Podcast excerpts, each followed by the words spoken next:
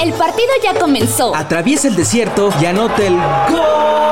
Sigue el rastro de la copa. Sigue el rastro de la copa. Tras las dunas del mundial. Tras las dunas del mundial. Porque el fútbol es universal. Es universal.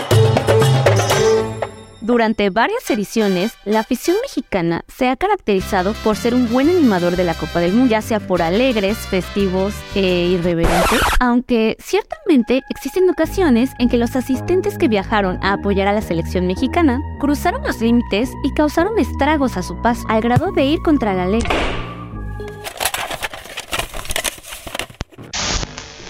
El año de 1998, durante el Mundial de Francia, después de que el Tri fuera eliminado en octavos de final por Alemania, un aficionado mexicano que pasaba por las inmediaciones del Arco del Triunfo tuvo la necesidad de ir al baño. El monumento estaba encendido desde 1923 sin apagarse una sola vez. Ortega fue detenido por autoridades francesas, pero fue liberado dos días después para evitar conflictos diplomáticos con la presencia de excombatientes franceses y la embajadora de México en ese país.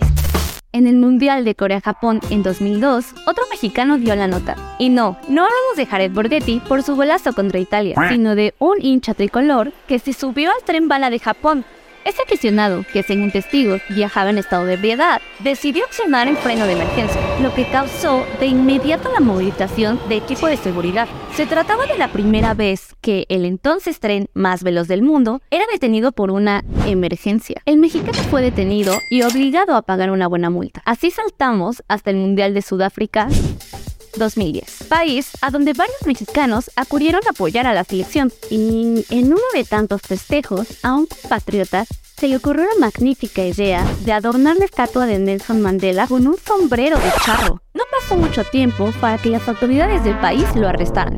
Eso sí, Medios locales calificaron el acto como una falta de respeto al país y México tuvo que pedir disculpas. Brasil 2014 no fue la excepción y hasta involucró a personajes de la política mexicana. Jorge Alberto López Amores, hijo de un funcionario de Chiapas, viajaba a bordo de un crucero que seguía de cerca a la selección mexicana. Forma sorpresiva, el joven se lanzó en pleno funcionamiento del barco. La Marina de Brasil efectuó un operativo de búsqueda por más de seis días y con más de 100 elementos. Sin embargo, el cuerpo de Jorge no fue encontrado. Y no paró ahí. En el mismo evento, dos mexicanos fueron señalados de acosar a una mujer brasileña y agredir a los acompañantes de la mujer entre ellos su pareja. La policía brasileña los identificó como Rafael Miguel Medina y Sergio Israel Eguri, exfuncionarios de la alcaldía Benito Juárez por Partido Acción Nacional. En Qatar 2022, la afición mexicana tendrá que tener cuidado como nunca antes, pues se encontrará con restricciones de una nación con las que nunca se había enfrentado antes. ¿Se logrará?